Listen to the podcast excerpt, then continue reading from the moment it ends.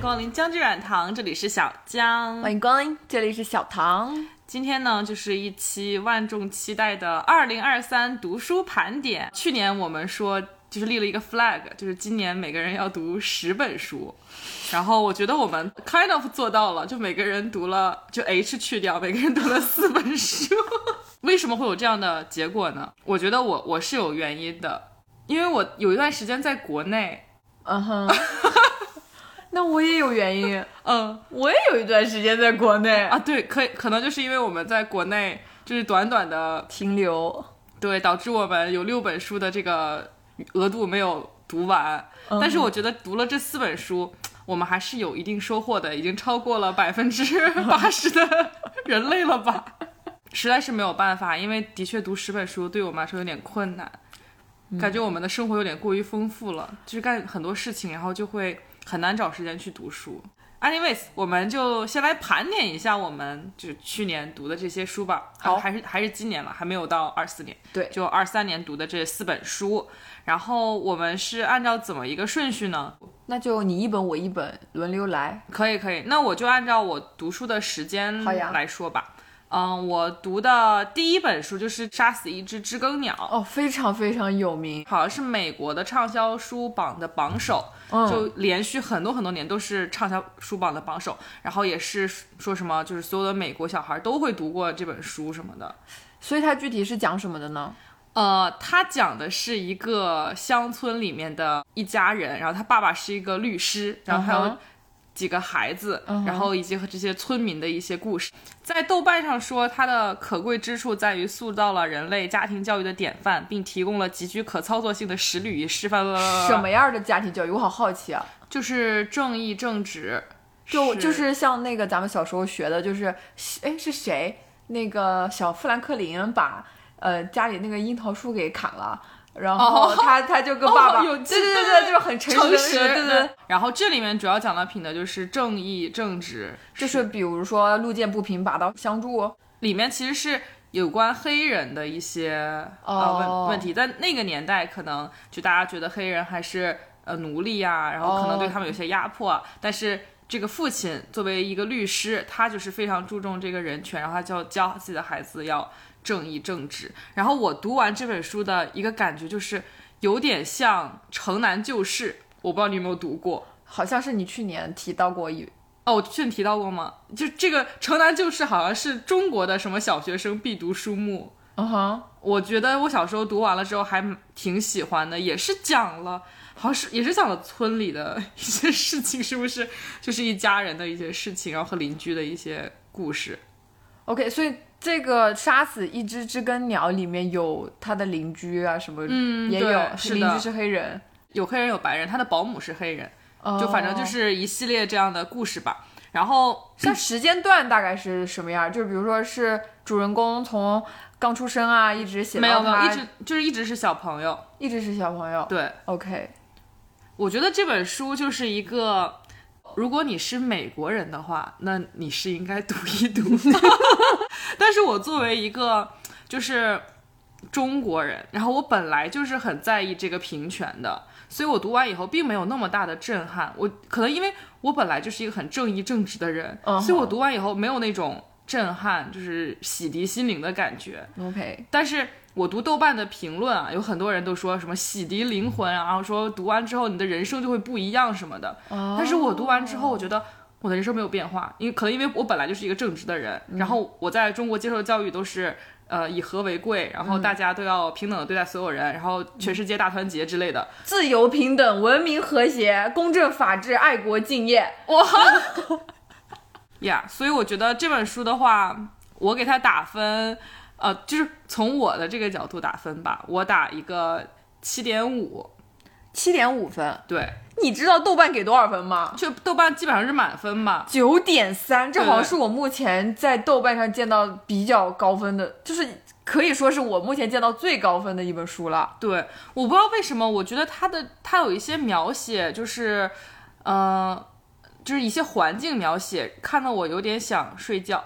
我也是，我每次看外国文学写环境，我基本上都对，嗯他们大段大段的写环境，是我觉得是他们上写作课是这么要求的吗？就是一定要创造一个氛围。然后，但是我读的时候，我我更想读的是情节，嗯我更想读的是这个事情的发展，对，可能是就是咱们太急于求成了，有可能是。但是我就觉得他大段大的环境描写看得我有点呃觉得无聊，所以我可能如果就这个情节而言的话，我可能给到一个七点五分。但是我觉得他的立意的确是很好的，立意我我觉得我也可以给个九点三、九点五之类的。哦嗯，好，我其实觉得我之前有看一本书，也给我这种感觉，就是郭敬明的下肢位置， 天天写什么香樟树啊，然后蝉鸣啊什么的。对，我觉得那夏至位置可以统计一下香樟树一共出现了多少次。 我当时看完之后，我也只记得香樟树了。 《杀死一只知更鸟》里面，嗯、他的那个环境描写有有的时候我觉得有点重复，嗯，就他写各种地方有点重复。我可能觉得看了一章之后，我觉得哎，我这章不是刚刚看过 吗？但其实已经是下一章了。 I 但是我觉 see, I 得 see 有点对，可能的确乡村生活就是有点重复吧。 我觉得有没有可能是因为他描写这个环境就对人没有很大的刺激感，呃，或者是要么就是你太熟悉了，就咱要么们就是太陌生了，哦要么就是太陌生了。但是说到陌生，我之前看《霍乱时期的爱情》，他其实就马马尔克斯，他经常也写那个各种各样的环境描写，而且就是拉美那边的嘛，就嗯他，我感觉他的环境描写就跟就是英美文学普通的什么乡村啊什么都不太一样，就会给我很多新鲜感。然嗯哦后那个是每次描写的时候，我都觉得好像他他确实能把我拉入那一个环境里面去，有可能，我觉得拉美文学有一个呃热情丰富的这么一个底蕴，哦但是美国乡村主主打一个平静， 就是我看完以后就也是我的心情也是一个主打一个平静，就很想睡觉。 I see，哇，这个杀死一根杀死一根 Sorry 你为什么老是杀死一根？ 杀死一只知更鸟，它在豆瓣上面是外国小说 Top 一百，你猜排第几？第一吧，没有，没有第一。没有第一。那因为这个外国文学还要包括什么俄罗斯巨著啊那些东西，哦对，前五，那倒也没有。好差呀，知更鸟。我觉得咱们这个豆瓣前五啊，就是组合非常有趣，咱们待会儿再说。你先把这个猜完，再给你最后一次机会。呃，前十，第十三名还不错了。啊、还可以。因为前面榜单上的其他的小说，我觉得都确实比它要强很多。哦第一名《卡拉马佐夫兄弟》，陀思妥耶夫斯基， boss 作者和这个书名我都没听说过，我是不是完蛋了？我是九漏鱼 吗？俄国大作家，是讲的是卡拉老卡拉马佐夫同三个儿子两代人的尖锐冲突，弑父，讲的弑父，就冲突对立的故事。完全没有听说过，啊我也没有这竟然排第一名，你猜第二名是谁？ 我看到了。俺们哈利波特 排排第二。 OK，那我觉得这个榜单不太准，有 别些你是别，嗯，哈利波特怎么不算当时巨作呢？ 行，那第一本还有什么推荐语吗？呃，推荐语那我就读一下，就是因为我是的阅读习惯是我会在书上乱写乱画，嗯，但是这本书读完了以后非常的干净， 有几句话还不错，然后可以分享给大家，嗯，是这个女主她的黑人的保姆说的一句话，嗯，然后我就觉得嗯很有道理，这句话很短，就是一个人没必要把自己懂的东西都展现出来， ，make sense。我觉得这是一个很好的教育，就虽然她是一个当时是一个黑人保姆嘛，可能她的社会地位并不是很高，但是她是一个非常呃善良、勇敢，然后勤劳的女性，也是很值得我们尊敬的。嗯嗯，好的，这就是我今年看的第一本书。好，那我也来分享一下我今年看的第一本书，叫《烟与静》。哇，这个名字看起来好像就是很有那种科幻的感觉，它是科幻小说吗？哎，我跟你讲，它不是一个长篇小说，它是短篇小说集，作者哦叫做尼尔盖曼，是一个当代作者。就是这个书上对这个作者的介绍，说是当代大师级幻想小说家，每一篇风格都挺不一样哦的，有的是类似那种魔幻，有的又是比较现实讽刺，有的就是荒诞，嗯，还有的有一些恐怖。很像那个剧集啊，你有看过《黑镜》吗？哦，对，有点类似，有是不点类似，是也是一一一集一集的？对他之前那个代表作是美国众神、北欧众神，你听说过吗？没有，好像还挺有名的。这本书呢，我看完之后，我觉得凭我的这个文学鉴赏能力，我没有办法给他一个很官方或者很好的评论，所以我就直接念一下这本书它那个自带的简介上面的嗯，评价吧。比如说好的《烟雨镜》共收录了这个盖曼这个作者二十九个经典短篇故事，涵盖了惊悚小说、奇幻小说、同人小说以及叙事诗，就是很题材很丰富很。丰富，还有对同人小说，对， 我没看出来哪一个是同人，可能我不认识。 对啊，同人小说是我们想的那个吗哦？我好像是有有一个是讲就类似白雪公主之类的，就是一个童话新编。哦，这本书里面最有名的那个那一篇叫《烟雨经》，就是同名的嗯短篇小说。呃，摒弃了人类世界的道德标准和文明，将数千年来被压抑的原始人性彻底释放。故事诡异而有哦趣，让人看得头皮发麻。听起来好像是很听起来很牛，诱人，对我当时就是看了这简介，我觉得好像很牛，然后我就一篇一篇看嘛，嗯，怎么说呢？ 就是我看了五篇，嗯，没有一个看懂的， 而且每一篇就是因为它很短，有有的可能就一两页纸就结束了，哦这么短，我就反复看了三遍，我我还是没有看懂。 我有一点质疑我的这个阅读理解能力了，不知道为什么。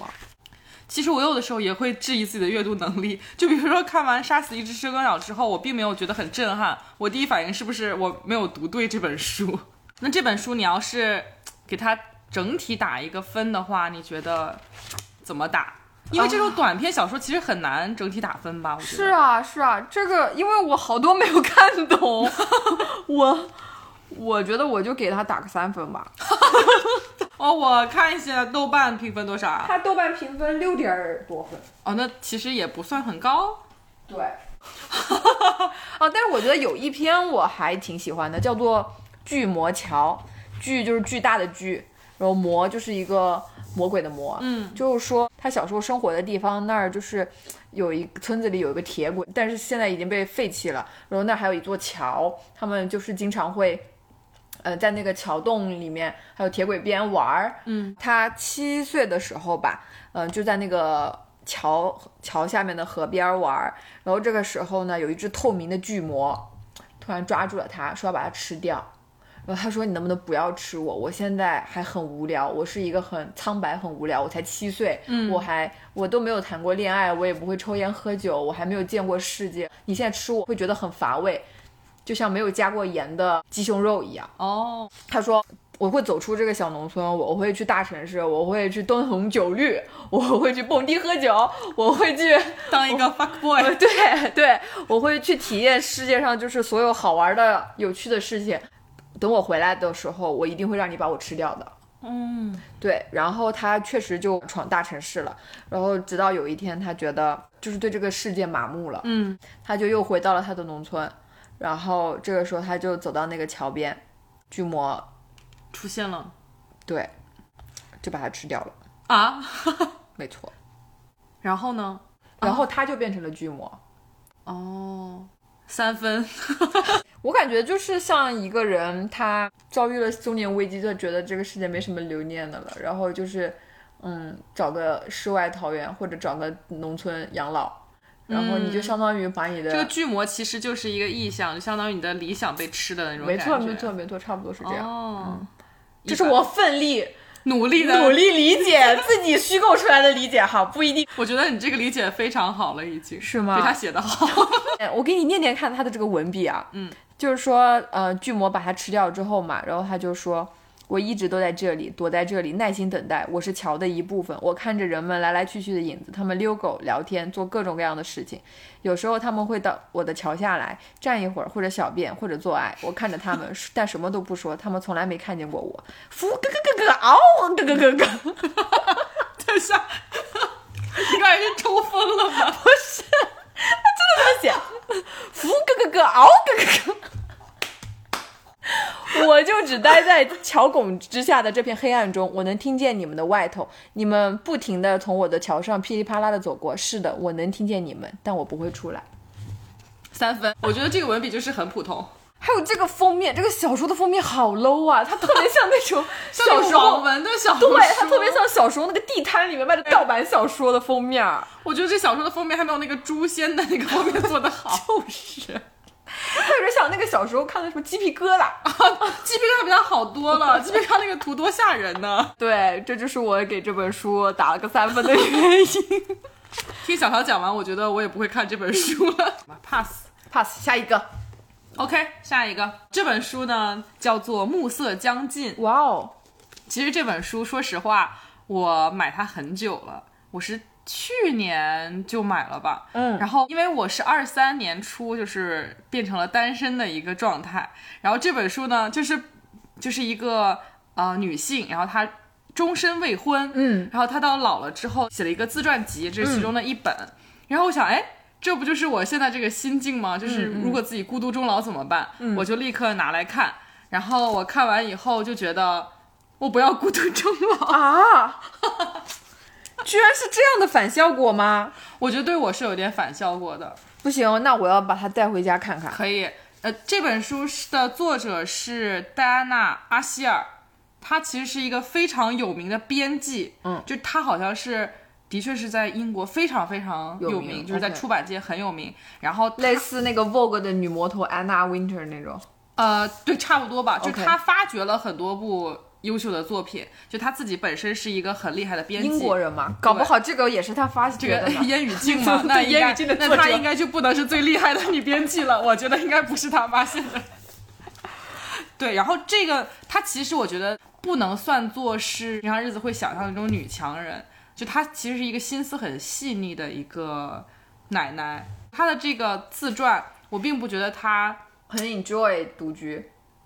哦，没有，他很 enjoy，他很 enjoy，他、哦他非常喜欢独居生活，他觉得自己的人生非常的 OK。我读他这本书的时候，我发现他没有就强调自己有多厉害啊，或者是自己嗯的成就有多少。我读完以后就觉得他就是一个普通的奶奶而已。嗯，我是后来才发现她竟然是一个非常杰出的女编辑。牛就啊！所以其实这种心态，我觉得就是一个最牛的点。嗯然后值得一提的是，他是一个啊、呃百岁老人，他就是很长寿。嗯，但是我觉得最远离重要男的人就可以长 寿。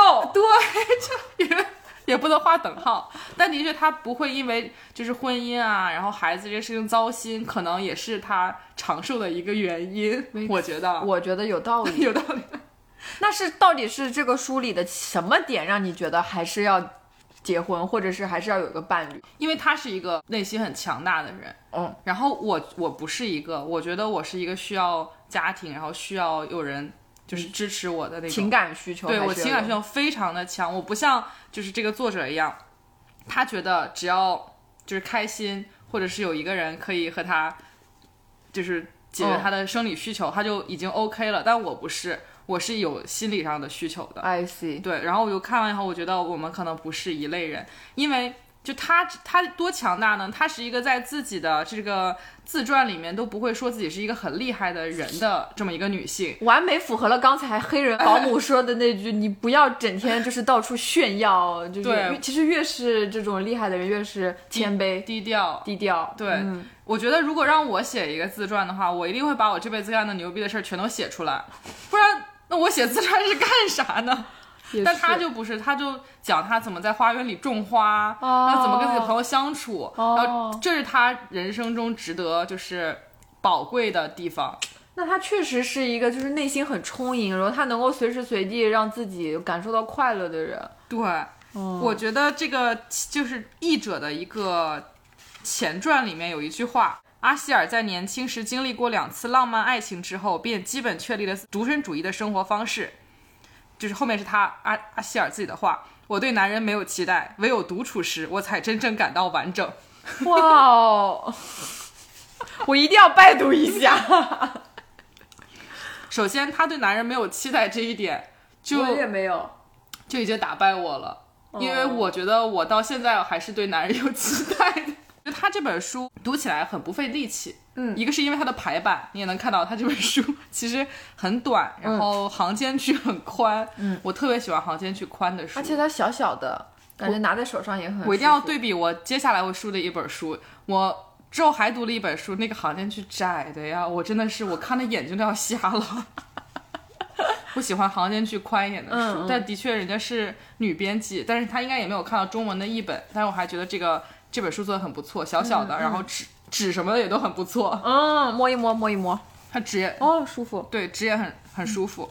然后这本书就是看完以后，你不不觉得自己就是很累，有的时候看完一本书会觉得啊好累啊，很嗯对对沉浸对在对里面。但是看完这本书，就像是你的朋友跟你聊了个天儿一样，哦就很舒服。所以我觉得，如果你要是闲着没事儿想看一个。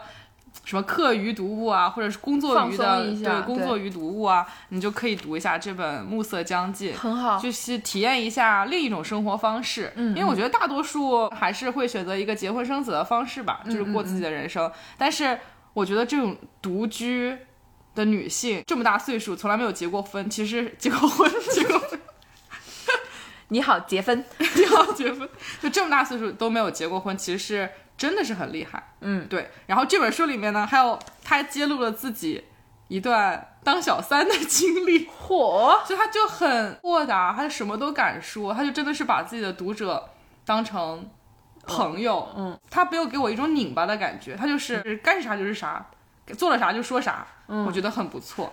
不是有一句古话叫呃三十而立，四十而不惑，五十而知天命，六十而耳顺，七十而从心所欲。我觉得奶奶可能就是早就已经从心所欲了。的确，他这本书是从他七十六岁退休之后那才你看开始写的。我孔子两是啊千年里哎是两千年前的古人，嗯，这讲的话也太牛了。对，而人家享年一百零一岁，就的确是一个高寿的这个老真的奶奶有点厉害，他就是见证了百年历史哎！是的。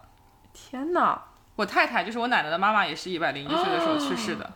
她其中有一段话，我当时读了以后，觉得有点就是引发我的思考吧。嗯，她说：“我只是怕死亡的过程，当死亡近在眼前，这话变得令人毛骨悚然的真切。我的母亲并不害怕自己死掉。”但当她因心绞痛而无法呼吸时，她真的很害怕。嗯我也不怕她死掉，可我非常害怕她走向死亡的这个过程。然后我读了以后，的确是很难受。确实我就觉得，如果你的亲人离世，他可能离去了之后，你慢慢的也就 OK 了，就是就是对放宽心了。可是，嗯、当他慢慢走向这个过程的时候，是最难受的。就包括我现在在想，如果再过二三十年，然后我的父母可能也岁数大了，然后那个时候我是需要去照顾他们的，但是我又身在美国。我就会思考怎么帮他们养老这个问题哦然后一想到这个，然后我真的会心绞痛，就很就很难受。所以这个也哦是引发我的一个思考，然后让我觉得，可能我也是需要一个呃家庭来让来帮助我，来就是来支持我的这个精神。我觉得我们俩思考的方向完全不一样。嗯，你念的这句话，它不是说就是通往死亡的过程会让他非常恐惧吗？嗯，我就想到，就是走到生命最后的时候，就是一些比较极端的抢救方式，比如说插管。嗯，其实这种对人非常非常痛苦，而且你插管之后，你其实已经没有任何的自理能力，对，你没有甚什么做人的尊严了，对，已经没有什么尊严。那你说，嗯、作为子女，你也不肯，我觉得也很少有人会说我就撒手不撒手可不能管了。的，不嗯可能的。对，我不知道作为就是正在经历这走向死亡的人，他们到底是想要更早的解脱呢，还是说也想要就是哪怕再痛苦也要留在世间，就在是，跟亲人哪怕多一分一秒。对，就这本书里面有很多很多关于死亡的一些讨论。嗯毕竟他也这个岁数了嘛，其实他七十七八十岁了，他也觉得可能死亡离他不远。虽然他活到了一百零一，嗯但是说实话，他七八十岁的之后的每天都有可能会离开人世，嗯所以里面有很多关于死亡的讨论，我觉得都特别好。然后让我也不那么不能说不怕死，就是不那么恐惧死亡，会慢慢的离我越来越近。你说他一直都是独居，那比如说他到了八十以后，就是他的身体状况怎么样？还是还是他非常健康，这是他幸运的点，因为他家都是长寿基因，哦所以他很健康。然后他最后是在一个临终关怀医院里面去世的，所以所以他就比如说八九十了还能自己没问题，这就是他牛的地方，哦他真的很厉害。健康真的是很重要，所以一定要锻炼身体。 所以他从多少岁去住的临终关怀啊？呃，我这这本书里也没有说，我也不太清楚。我觉得可能就是他，他好像九十多岁的时候还是很就是可以自理 啊，很幸运。其实我太太的弟弟九十多岁骑着自行车去赶集， 人和人之间的差别真的很大。它里面还有一句话写的是，嗯，实际上这真的能让我们再次感受并意识到自己并不是朝着虚无延伸的黑色细线末端的小点，而是生命这条宽阔多彩河流的一部分。这条河流充满了开端、成熟、腐烂和新生，我们是其中的一部分，我们的死亡也是其中的一部分，如同孩子们的青春一样。所以还在能够体会这一切之时，就别浪费时间生闷气了。嗯，看了以后的确是，就是感觉有一点点豁达、解脱的感觉，就是我们的死亡也是这嗯个、这个时间的河流里的一部分。 是因为其实每个人生来就知道自己将来是一定会有一个死的日子的，嗯，但是我觉得最让人恐惧的是你不知道他是哪一什么天时来候的。来？对，如果我是一个机器人，它上面就写好了，我就是九十三岁零五天第十第十个小时的第三秒会死，那我觉得我的每一天都一定会活得计很划豁达好，对我一定会活得 either 很豁达，或者是计划的井井有条，但是。我因为不知道我到底会哪一天，我可能五十，我可能七十、嗯我有可能，对吧？我也可能说不定活个一百二十岁，对，但我每一天都会在这个提心吊胆当中在度过。这就是生命的精彩之处，嗯，就是不确定性。你不知道意外和什么明天和意意外 哪个哪个先 先来。真的是这样的，所以就是，与其浪费时间生闷气，然后抱怨自己的生活，我们不如就享受生活。毕竟这就是一个这个宽阔的人生、生命的海洋里面的一个小小嗯的光斑而已。哇哦，我觉得这本书好像很不错，你给打传几递分给你了， 好，你给打几分？呃，十分满分的话，我可以给到八点五，哦，算是比较很高哎比较高吧，如果参考你去年给你看的那些书打分的话，这个已经是非常高了，非常高我去了年给毛姆我就打三分，是不是？你也就仗着毛姆的粉丝不听咱们 播客，然后我觉得这本书我还是比较推荐的，因为它读起来不累，嗯，这点很重要。我很讨厌读起来累的书。这本书在豆瓣得分也很高哎，有八分。哦，有八分，嗯那差不多，我应该也可以给到八八分或八点五。它是豆瓣二零二二年年度外国文学（括号非小说类）第一名哦。啊，嗯，这么厉害！我我买这本书真的是非常的随意，嗯是我我在那里逛那个什么淘宝的当当商哦哦城还是什么的，然后就突然跳出来这本书，我根本就是没有人推荐，也没有很多人买当时，然后我就买了。嗯，它是哪一年的？就是二二年出版的，很新的书。哦，真的吗？我就是二二年它刚出版的时候买的，应该是对，哇，那这缘分，缘分，缘分。读到好书真的是缘分。OK，好的，那我们下一本我的下一本呢是日本科幻小说，叫《醉步男》。哦，醉是喝醉酒的醉，步是走路那个步行的步。步步高的步对，男是男人的男。哦，对，就是喝多了的男的在走路，但是确实，故事的开头呢，就是有一个男的他在居酒屋里面喝酒呢，嗯，然后这时候就有一个陌生的男的过来跟他搭话，然后对他的信息掌握的一清二楚，就仿佛他俩是亲密无间的好兄弟。嗯呃，然后他就整个人很困惑。后来呢，他就是一步步的去呃探究这个事情的真相，发现了他其实是在不停的进行时空穿越。哦，对，差不多他每睡一觉，他就醒来，在一个平行时哎这空个里。是叫无限流吗？不是，这不是无限流。 ，sorry，你每一次醒过来，你做的每一个不同的决定，都会导致你下一次再睁眼的时候进入一个新的时间 线，哦，就类似是这样。但是具体的这个是不是一睡觉就就换啊、呃记忆，我我也不是特别清楚啊，因为我当时他一睡觉我也睡着， 睡前读物但这个书非常非常精彩。哦，真的一开始那个陌生的男的，其实是确实是他某一个时间线里非常要好的哥们儿，哦，然后他俩爱上了同一个女生，然后那个女生有一天莫名其妙在他们就他们三个人在那个呃等地铁的那个月台的时候，突然就呃跌进那个轨轨道里面死被车撞死了，哦然后他们就是要想办法拯救这个女生，哦，就想了很多时空穿越的方法。然后因为男主他其实是个什么，嗯，物理学教授，就是研究这方面的。然后另外他的那个好兄弟其实也是个研究这个物理啊，就是力量子力学这种方面的哇教有点授。然后酷他俩就是反正通过一堆什么。波函数啊，什么坍波粒啊塌二象性，对，量子力学不嗯就是当你没有决定一件事的时候，任何可能都是有嘛？但是你一旦 make decision，就是当你做好决定的时候，这个事件就会它它向呃那个确定的、嗯，就薛定谔的猫。对，反正比较硬科幻。想看，我被种草了。我我真的最近好迷跟量子有关的东西。好，那你要去看。对，然后这个小说，嗯，不是特别长，它属于一个中篇小说。哦，然后这本书里面它其实还收录了另外一篇，也是呃，它非常有名的小说，叫《玩具修理者》。哦，这一篇我其实更爱，我觉得真的比《最不难》更好看。嗯，它是我作为一个姐姐，我在跟弟弟讲故事。嗯，然后呢，就说呃，你还记得吗？我们家小时候，呃，附近有个很奇怪的邻居。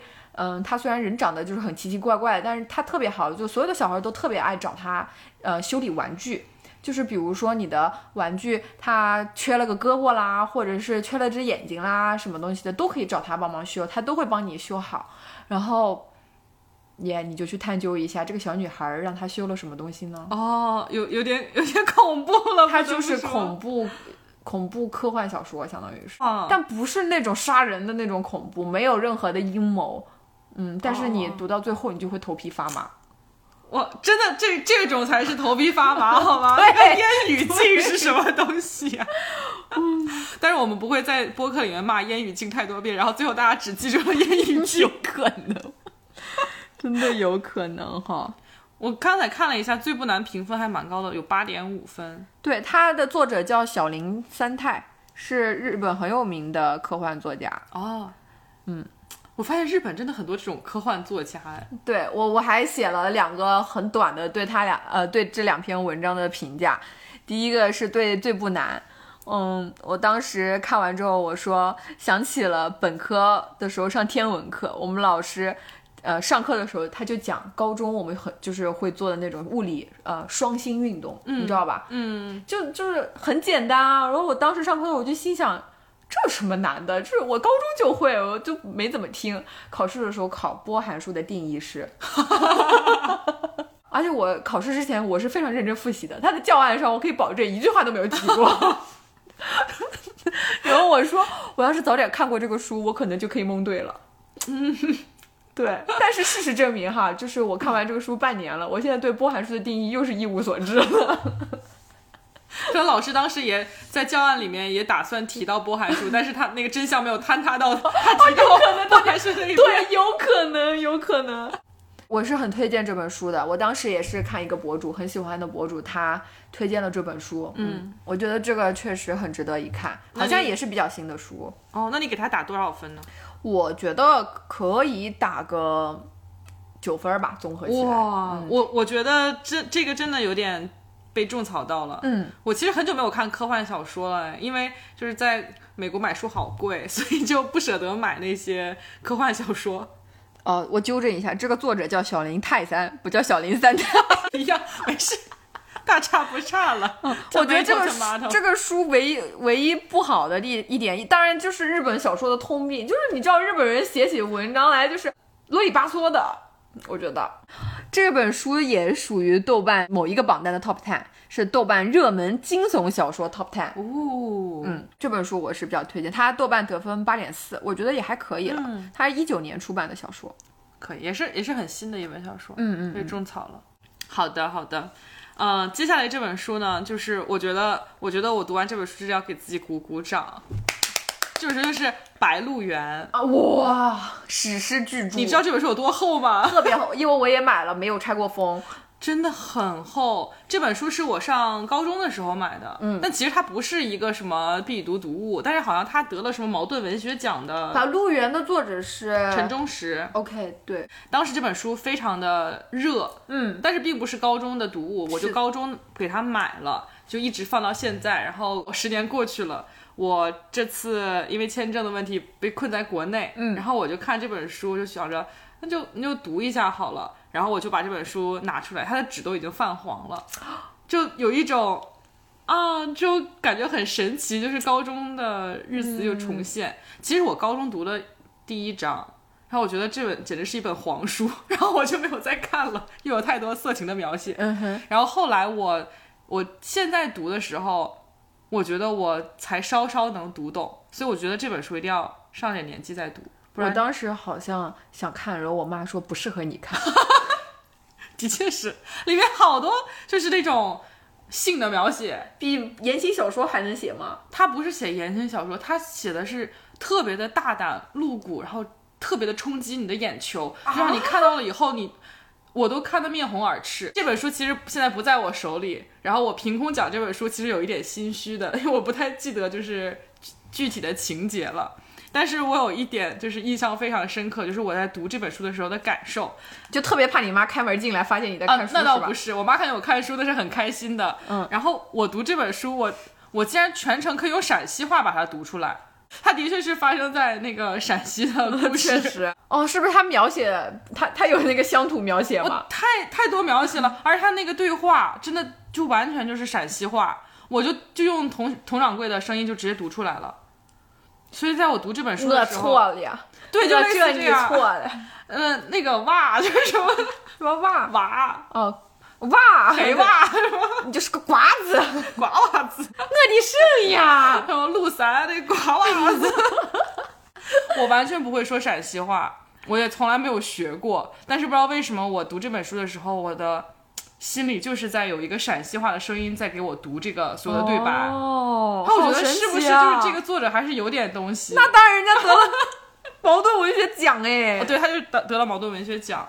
我看到豆瓣有一个评价特别好玩儿，嗯，峰回路转，感人至深，最后一声叹息，简直是中国版的《百年孤独》啊！对，很多人都说它是中国版的《百年孤独》，然后但是我没有读过《百年孤独》，所以我没有办法横向比较。然后我我尽可能就是明年把《百年孤独》读完，这样就可以横向比较一下。然后好我看完这本书，我就觉得写的真的很好，嗯我就觉得不能否认人家真的写的很好，但是。就可能是因为我，我又是像读毛姆一样，我带着现代人的眼光去看了，嗯他有好多描写描，我好难受，特别是一些对女性的，嗯，就是打压、欺诈，看着我好难受，我特别的不舒服。我觉得他还是一个大男子主义，站在是一个男性的角度，然后来描写这个原上白鹿原上发生的故事。嗯，然后我作为一个现代的女性，然后我有很多和作者的这个想法会起冲突。嗯，但是我又想，的确人家是那个年描写那个年代的事情。就这个作者他其实已经去世了，他是一个老爷爷，嗯就他生活在那个年代，可能他当时的教育和他得到的一些信息就是这个样子的，是他只是把他自己的看到的、所看到、所知道的写出来而已，就不能去嗯、呃、榨着他说他写的不好，对，但有时候心里还是会不舒服。我明白，我明白。我觉得这个事情估计也是一个全世界都有的通病对，也是大家都困扰的事情吧。就像比如说你讨厌毛姆那个《月亮月亮与六便士》，其实我觉得大部分现代女性看了一定都会觉得非常的震不爽惊，不对，爽，对，但是他是一个起码一百年前的人，他你不能用你现在的思想去要求他，而且他已经没有办法活过来，再帮你把这个思想改过来了。是的，我对当代作家还有在世的作家，我是其实是期望他们能够思想上能够更进步一点，嗯至少能够体现出你作为一个当代作家，你当然要体现出当代的这个思想热潮，嗯，对吧？但是我觉得对于那些活在以前的嗯作家，呃，我就不会那么高的要求了。对对对，我现在也是，所以我读完这本书，我觉得是一本好书，嗯就是因为我也成长了，我不会再带着我自己的观点去评价这本书了。嗯对但是我觉得，就算他这样写，这书里所有的女性角色全部都在闪光，哦，就真的都很伟大。就不管是从就白嘉轩是男，相当于是男主吧，嗯就是他的老婆、他的女儿白灵，然后还有那个就是田小娥很很很有名的这个角色，嗯因为的电影版是呃。张雨绮演 I 的， know，呃嗯就是很很美艳的一个角色，就所有的女性角色全都在闪光，全都有她的哦光辉，这是我看到让我嗯很觉得很感动的一点、啊！所有男的都是傻逼，我看到豆瓣好多人其实跟你有非常共鸣的地方，哎，有一个人他就说这是一本女性诗语的小说，还有一个人就说觉得这本书很污蔑女性，全书没有一个能够立得住的女性形象。嗯，对，但就算他这么写，我还是觉得每一个女性都很伟大，就是。我觉得就是那个年代的悲剧吧。如果我觉得田晓活在现代，她一定是一个很牛、很厉害的人。嗯，她又漂亮，又有魅力，然后她当个网红绝对很厉害。但是因为她在那个年代，她就只能一开始先嫁给一个老男人，然后哦，给给人家暖床，然后后来就跟了黑娃，然后又后来就又被杀，所以她其实是一个很惨的一个很女悲性剧形象。对然后就大家以前提提到田小娥，就说她是一个臭名昭著的什么臭婊子之类的。啊，对，她的确之前就是很多人都是这么，就是田小娥是一个负面的形象。是在就是读者心中吗？对，在读者心中，之前田小娥是一个负面的形象。啊，是的。然后，但是现在慢慢的，她并不是一个负面的形象了，她就只是哦一个可怜人而已。是我看这个豆瓣热评上面基本上没有就是负面的评价。嗯，对， 这有一个人好好狠哦，他说这是一个农民写的一本很农民的小说。 没错，真的就是她特别的土，说实话。但是我真的很喜欢这种土的感觉，嗯她就是讲村里的事儿，就是我没有，我不是很了解的陕西的农村里的事儿，所以我真的很喜欢。还有一个人说这是我的性启蒙。它里面很多这些描写都看得我面红耳赤。有人说这个也有点像那个嗯《冰与火之歌》的那种感觉，问 HBO 什么时候可以拍呀？ 其实我觉得真的真的是，因为它就两个大家族的那有会不争会也有斗点像那个《闯关东》什么乔家大院那种是感有一觉？嗯点，是有一点，对，那感觉这个书还是值得一读的哈。我觉得非常值得一读，但是还是建议年纪大一点再读吧，就是小朋友就是还是不要读，因为里面有太大段大段的这个描写，我怕你读完了之后夜不能 寐。你不像我们是成年人，我们是有方法自己解决的，小朋友很惨的，好吧？那你给他打几分呢？我觉得我可以给他打到九分，哇哦，很高，这是你目前打的最高分应该的小算说最。高分的小说了。很其实好我我怎么说呢？如果我去年看这本书的话，我 给它打七分吧，就是因为我带着那个、哦，你已不是去年的你，你进步了，呃对，就是去年的我打七分，今年我打九分。很嗯好。就这本书，单从这本书的它的这个描写呀，各种哦，这个环境描写非常好，这个环境描写不会让我睡着，但是会把整一个画面给我渲染出嗯来。我觉得就是非常好的 perfect amount of 环境描写。好，我觉得环境很 OK，然后人物描写非常好，就所有的人物，我现在脑子里都有他的形象。我觉得这个很不那我容觉得易这就是作者的功力。作者就是真的是对嗯很厉害，他描写人、描写环境，然后他的叙事的这个时间线都安排的很不错。然后我看有一些评论说，好像这本书后半部分就是变差了，我完全不觉得，我觉得后半部分的那个时间线安排的非常好，就、嗯就可以大家可以细读这本书。然后我觉得之后有时间我也可以再再读一遍，因为当时在家也是读的很着急。这本书豆瓣评分也还蛮高的，八点八分。嗯，然后它属于豆它好瓣，像有有一本书是上九分，因为它出了、哦出版了很多版。它在豆瓣上属于热门乡土小说。 我看看第一名是谁，它它排第二名，第一篇是不是莫言的？边城。啊，第一是编程。边城确实很好看， 我觉得边城确实很不错，而且很薄，哦，而且我最喜欢它的结局。我当时读完我就很伤感，嗯，其实《白鹿原》读完以后，我也有点伤感。你就仿佛真的看过了一个时代的变迁，就对是一家人起起伏伏的一辈子。是的，是的。哦，里面还其实有穿插了一些政治相关的东西，然后我觉得还是。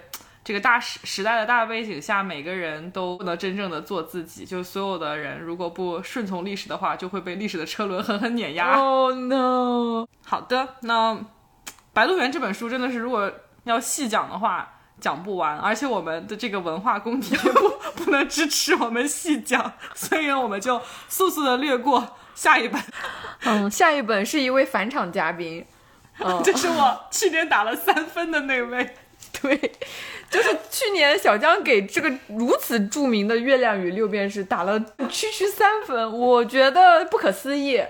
嗯，然后我的《月亮与六便士》买回来，起码也有个两三年了吧。我真的一天晚上就读完了，它很薄哎。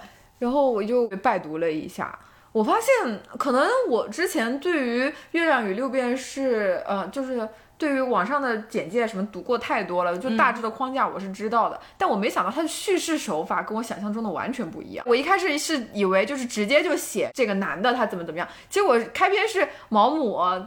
他所谓他是一个所谓的嗯作家，还是是个对编辑，然后被人呃被朋友找来说要帮个忙，然后让帮他去找个男的，嗯，然后这个男的也就是大家所知道的那个查理，它前面可能有三四章，就这个男主就还没出现呢。对，就前面三十章讲了那个男主的前妻就在家里搞搞 party 啊，认识朋友啊，我说查理在哪里？那你觉得你给这部打几分呢？ 我觉得还是不错的，他这么经典，还是有它它经经典的典的原地因方在的。嗯哦我觉得七分是可以的。哦可以，我觉得我要是今年打的话，我也可以给到六分或者七分，哎呦及就格是那个不要带着自己嗯的嗯三观嗯去看书的这个嗯理嗯念。嗯，嗯对，但是我还是对他的这个做法其实不是特别认可吧，然后对他也吧没有，我看好多人就是豆瓣评论上面也好多人说，呃，看了之后就想辞职啊，我对此没有受到很大的什么灵魂洗涤啊，或者信仰冲击啊，嗯，可能因为我也没有什么特别热爱的东西，说我现在就是要放弃一切去的追求。确，我我我觉得我也是这个想法。其实我有点佩服，甚至羡慕查理。我觉得如果我像他一样有一个愿意牺牲掉所有东西，就是去呃全身心的热爱的东西的话，那真的他就是神，因为他什么都不需要，他甚至不要钱，哦，就他不需要爱情，不需要友情，不需要生活，他就是去热爱，很震惊。所以有人抬头看见了月亮，而有有人只能看到六便士。嗯嗯，所以他是神嘛，就不可能有这样的人， 所以他存在在小说里。这个话筒还交还给小江。好的，我的最后一本书了啊、这本书读它纯属意外，嗯，是被我妈逼的，感觉像在骂人 就是我当时在国内的时候，我妈看我天天在家里溜达，我妈说你怎么不学习？ 然后我说因为我已经工作了。我妈说啊忘了，我以为你还在上高中。呃，我觉得家长就是看不得你玩手机。我妈是一个很神奇的人，她特别痴迷于读人物传记。我妈先给我甩了一本书，就说你你先把这本书看了，上面写的任正非传。然后我说啊我不想看，我妈谁说是任正非来着？哎，是不是个大华企业？为的 CEO。 哦，对，然后我说我不想看，我说呃就是我觉得有点有点无聊。我妈说那就看这本书的题目叫《我曾在崩溃的边缘》，然后有一张俞敏洪的大脸。啊我说这是俞敏洪传吗？我妈说呃不算是他的自传嘛，就是写的挺好的，你可以看一看。然后我一翻开，发现我妈做了好多笔记，然后我说哦。这本书我妈做这么多笔记，那我就也看一看好了。嗯然后我就大概花了两天的时间把它读完，我觉得还行，哦就是比我想象中的要好很多。呃，俞敏洪是谁？就是新东方的创始人他不是发表过某句名言吗？ ，Yeah。所 以其实我是带着一个有点讨厌他的这个嗯想法、嗯去看这本书的。然后这本书为什么很火？好像是就是因为当时那个《中国合伙人》那个电影出了。哦，然后所以可能很多人就就去买这本书，所以这本书还挺小有名气。然后我读完以后，我觉得 OK，俞敏洪他虽然 不为人我们可能不太喜欢，但他文笔还不错，毕竟人家是北大毕业的嘛，人家是真的是高材生，所以我觉得读完这本书还是有收获。他讲了什么呢？就是讲他怎么发家的。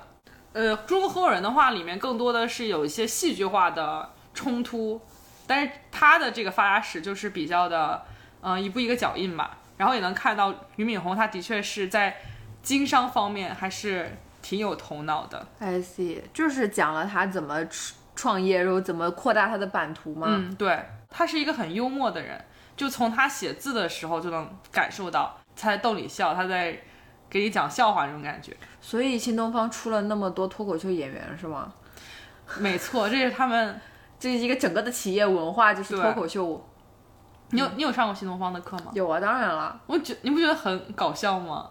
我当时的老师都还行哎，他们主要都是女老师不爱讲脱口秀。哦，我当时所有老师都巨搞笑。哇，豆瓣评分还挺高的，你给他打几分哎？这本书我觉得打个六分， OK，及嗯格了，及格了，嗯及格分，那不错。就是可以可以一看。因为我妈不把这本书给我看的话，我这辈子是不会看这本书的。豆瓣评分八点三呢，特别搞笑。俞敏洪的代表作，第一就是《我曾在崩溃边缘走过》，第二是 GRE 词汇精选。然后我觉得这本书就是图一乐看可以，你要是看了真的去创业，啊、 教育行业都没啦。它里面有很多话，我觉得写的还不错，我也都标记下来了。有趣的是，我发现我标记的和我妈标记的完全不一样。 嗯、我觉得这本书就是不推荐。如果你闲着没事儿干可以看，但是你要是有别的好的书可以看，就不必了。 那如果是一个喜欢看传记类的，哦，那可以看一下，那可以看一下。嗯，好的，那我们下一本。我的下一本又是一本毛姆的小说。 我我是真的还蛮喜欢毛姆的。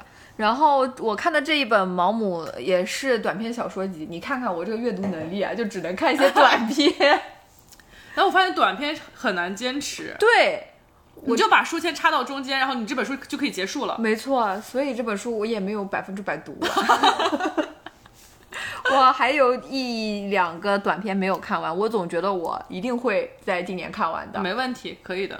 就毛姆他一直都是那种比较辛辣呀、讽刺啊，用一些很平淡的口吻，然后说一些特别戳人肺管子的话。好像的确是，我觉得毛姆的那个他给我的状态一直是很淡定的一个状 态。对对对，他就是上帝视角、哦或者对旁观者视角，然后看透你的这些什么，嗯，贪婪那种丑恶嘴 脸，或者是你的什么，你反正你的那些小心思就都被他看得明明白白的。哦，这有可能是我当时觉得不爽的一个原因，被他看穿 了。嗯，这个里面它有一些故事也是，我觉得讲的有点太含蓄了，我其实不太看得懂。 有一篇呢，就是讲他一开始就讲这个岛上啊，有一个非常非常美丽的女人，就花了一页纸吧，描写这个女人有多美丽，什么哦人头物发描如写海藻一般啊，然后眼睛闪闪的，性格又特别好啊。呃，什么笑起来宛如一一个太阳啊，这嗯种就反正把她描写成一个女神。然后呢，就说这个岛上还来了一个男的，呃，就是好像是从海呃海上飘过来的一个男生，鲁滨逊。呃，跟这个女生一见钟情，哦，就是岛上最帅和最美的人，就是轰轰烈烈擦出了火花，然后立刻就组建了家庭，然后那个男人就在这里定居啊。突然有一天，这个男的不见了。 OK，这这这是悬疑。但是这个故事它是以第一人称，就是我是一个男的，然后呢，这天我就在家里，呃，坐着呢，然后我老婆在旁边。就是在打扫卫生什么东西的，然后这个时候有一个呃船长，他来了我们岛，然后我就邀请他呃喝一杯，呃就在我家，然后开始闲聊，然后我就跟他讲起呃我年轻的时候一个特别传奇的故事，然后就讲了这个曾经有个特别漂亮的大姑娘，然后呃遇上了这个大帅哥嘛，然后大帅哥有一天就突然消失了嘛，嗯，对，那个大帅哥消失了之后，大美女就是一大懵逼。后来呢，那个嗯、呃大美女就是跟一个岛上普普通通的男的又再婚了，然后就随着岁月的变化，她也就变成了一个普普通通的中年妇女。然后她就把这个故事讲给了这个、呃船长听嘛。呃，其实他后面有暗示，这个船长其就实是那就个是当时男那的个男的，而他老婆其实就是当年那个大美女。 啊！毛姆对此就是有一段，我觉得是非常辛辣的评价吧。嗯，他说：“爱情的悲剧并不在于生离死别，你认为两个人的爱情能持维持多久？你曾经爱着的女人，你想和她长相厮守，可是后来你觉得，即使将来的日子没有她，你也不至于多么难过，这才是人生最大的痛苦。爱情的悲剧就在于冷漠。是的。以前上学的时候不是有一句话是“爱的反义词不是恨，而是什么”毫不关心，啊？对，毫不在淡意然什么对的，就类似于这种感没觉。错，没错，因为恨的话，就对你对他还是有还期是待在。意，对是的啊，的确啊，哦，不错不错， 毛姆还是有点东西的，嗯嗯，很好，呃，另一篇我也很喜欢，就是说呢，呃，他们在一个豪华游轮上面，然后。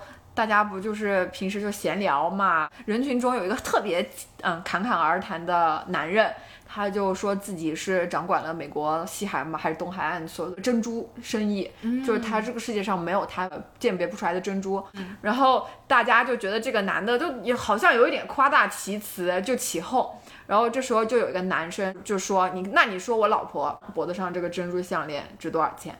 然后那个珍珠商人就很仔细的看了看，他说：“你老婆这个项链起码一万多。哦”，然后这个时候她丈夫就哈哈哈大笑说：“怎么可能？我老婆这项链，呃，明明才五百还是多少？哦，对，就是说我不可能花这个钱给给我老婆买的。我们这个明明就是个品质很差的珍珠项链，你呢在这里大放厥词，被我们拆穿了。这个时候，珍珠商人本来很想反驳，但是他看到旁边呃那个就是戴珍珠项链的女士，带着一种呃无助、恐惧无助加恐惧的眼神，就是向他投来求助的眼光，然后他瞬间就懂了。哦，然后他就改口说，嗯，好吧，我承认这是我的失误。然后人群就是一下子，其他人就对他就不感兴趣了嘛。晚上的时候，那个戴珍珠项链的夫人就是找到他，就感谢他，就是说，这个谢谢你当时帮我隐瞒。哦，因为那个珍珠夫项链夫人，她的老公也是经常会出去做生意，然后，嗯 I，see 在她总是孤单寂寞的时候呢，就是有出现过另外一个对她很好的男人。哦哦，这样，哦然后那个对她很好的男人送了她这个非常价值不菲的珍珠项链， I see，然后她老有公以为点像《廊桥遗梦》。对，然后她老公一直也不知道嘛，就以为这个珍珠项链只是一个很普通的珍珠项链， I see，我还以为是她偷她老公的钱买的呢。 那倒不是。呃，还有一篇我很喜欢的短篇叫做《午餐》， Lunch，对这个呢就是讲我是个作家，还挺有哎，她所有的都是第一人称吗？好像还挺多，对，他就一直好像扮演一个人群中的观察者，而且往往就把自己就套子套成那个作家就身是份。上帝视角。呃，这篇就很好玩，我我不知道是他真实的还是只是他虚构的。他就说我是一个小有名气的作家，我有个女粉丝，她经常给我写信，嗯，但是我就对她还是有一些印象的，嗯，但是我虽然是个作家哈，但我这个过得有一点点拮据，我现在手头就可能只剩个三百块钱了哈。还有这一天呢，女粉丝就好像在路上遇着他，就认出来他，然后就说，就向他介绍说我是某某某啦，我一直很喜欢你的小说，仰慕你很久。嗯然后我不太记得是女粉丝还是作家，就是提议说，那我们要不去旁边那个，呃。比如说啊，利兹卡尔顿的餐厅里面，我们吃个午饭吧。作家就说行，那我作为一个男的，我不能就是让女士付钱吧。然后我就哦开始拿起那个菜单就开始计算，我这三百块 能点什么菜？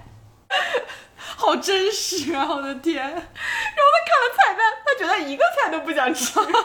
这个女粉丝就看了一遍菜单，就说这些菜单我都不想吃，没事，我就喝个我就喝个咖啡吧。哦， 她当时就舒了一大口气，然后呢，她觉得哦，太好了，我这顿饭吃了之后，我这个月应该也还能过得下去。然后结果呢，点餐的时候，这个女粉丝就说，就是问那个服务员说，哎呀，我看这个菜单上这些菜我都不能吃，如果呢今天能有一些当天刚采摘的芦笋的话，那就再好不过了。 服务员说，女士，我们当然可以为您找到，请问您要吃多少呢？女士说，嗯，那就浅浅的来个三四根就好了吧，这是个午饭，我午饭一般都吃的很少的。然后，呃，毛姆就在心里算了一下，嗯，吃几根芦笋应该还是吃得起的，然后就他就点了。吃完之后呢，女粉丝就是说，嗯，吃了这个芦笋，就是让我这个胃口变好了一点。我又想到，如果这个时候能再配上一个什么时令的水果，就更好了。然后他就问那个服务员说，嗯，你们这边能不能有什么就是当季最行的、最好的水果呢？然后这个服务员说，哇，女士您真是太有眼光了，我们这儿有个什么今天啊八百里加急刚采的荔枝，就是 贵妃笑啊，就是妃子笑。对，妃子笑，嗯，您要不要尝一些呢？一筐只要八十美金，就类似这种。然后 毛姆心里咯噔，就说我这一顿，完犊子，但是他他也不好意思，就说不要让他吃嘛。然后那个女士还就说：“哎呀，我真的中午一般都吃的很少很少的，要不是有这么新鲜的荔枝，我是一定不会吃的。”最后结账的时候，刚刚好把他手里所有的钱都给榨干了，哦然后他就是已经不知道明天要怎么继续生活下去了。天哪， 对，很好笑，就整个描述描写特别特别好笑。 真的是遇到了私生 粉，私生粉的诈骗现场。呃，就是怎么形容他自己的生活有多拮据？他是说，当时我的收入勉强可以维持灵魂和躯体在一起。这个真的很妙啊，我觉得。就是维持自己不死，对然后他后来就是反思，就说那时我太年轻了，没有学会对一位女士说不。几乎没有男人会拒绝女士的请求。我这里补充一下，男人只有老到无论说什么都对女人无足轻重的那个年纪，才能学会使用这招。的确是有点一针见血了，不得不说。让我想到了，就是之前不是说有人会拉自己的 date 去买包吗？啊就拉到，比如说拉 到 YSL 的店里，然后说啊这个好好看，好想要，然后让自己的 date 给自己买。牛啊！ 对，反正我总体来说还是很喜欢这一本书的。嗯，我觉得给个七点五八分都可以，八分吧。那还挺高的。行，这就是我今年的读书总结了。我今年比较佩服自己一点，就是我把《白鹿原》大概三天就看完了。哇哦，你不知道这有多累，就是太累了。这本书真的很累，但是我看完以后，我就有点想明年多读一些中国的一些作品，嗯嗯，因为我觉得汉字的这个力量真是太强了。就我看这些英文的这些东西，不会给我这么大的冲击力，但是任何用汉就是母语是汉语的人写的东西，都是很有冲击力的。我也觉得，首先你不用担心它有那个 lost in translation 的问题。对我觉得真的翻译，呃，是一件很辛苦的事，但也确实，我觉得失之毫厘，差之千里。我觉得所有的翻译都会有一些对失去它原本的那个艺术的感觉。嗯，毕竟写作其实也是一门艺术嘛，你翻译一个艺术真的是很难的一件事情。是，的，是的，就包括之前泰戈尔很多诗都是冰心翻译的，冰心翻译的太好了，已毕经毕已经很牛很牛了。但是有的时候你读泰戈尔原原先的那些，就是嗯还是觉得好像有一点微妙的对微妙的呃因为差毕竟会距带上你自己的呃想法。对，还有当时的感感情以及你对这个语言的了解的程度。对，然后写中国的故事又更有共鸣，能够共情。真的，我好喜欢这种乡土故事，我有点想读一点莫言了。我我当时莫言刚拿诺贝尔奖的时候，我买了他的《丰乳肥臀》，呃，你读了吗？没有。 然后这个这个人对《丰乳肥臀》的评价是没有《白鹿原》好，但是也相当不错。还有个人说，我不知道有多少女性读者会赞同这样的小说，整一个给男人看的性虐宝典。我觉得现代的作者的确是应该稍微注意一下。但是我发现也有人他会从不同的角度解读，哎，这个人就说女性怎么看这本书，女性拿着书看，这不是莫言虚构出来的世界，而是长期以来女性地位的写照。女性如果看不下去，才是真正的悲哀。呃，我们不缺甜宠剧，不缺弱智傻白文，我们缺的是直面历史和人性伤痛的文学。嗯，要看他怎么写对，。但他是如果当然，还是很希望现代作家能够就是思想更进步，至少给后代的人看的时候，不再是像以前裹小脑的那种对思想。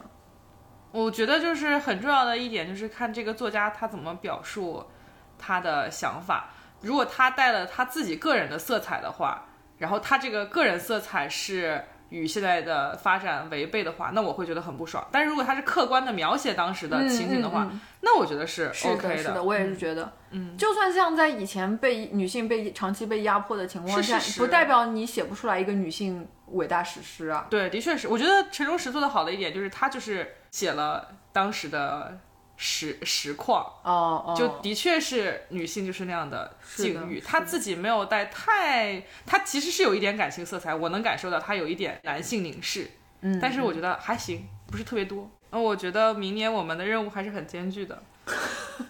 到底有没有那么多时间看书呢？我觉得是有的。你想，我《白鹿原》这么厚，我我三天看完了。其实你一年至少可以看一百本。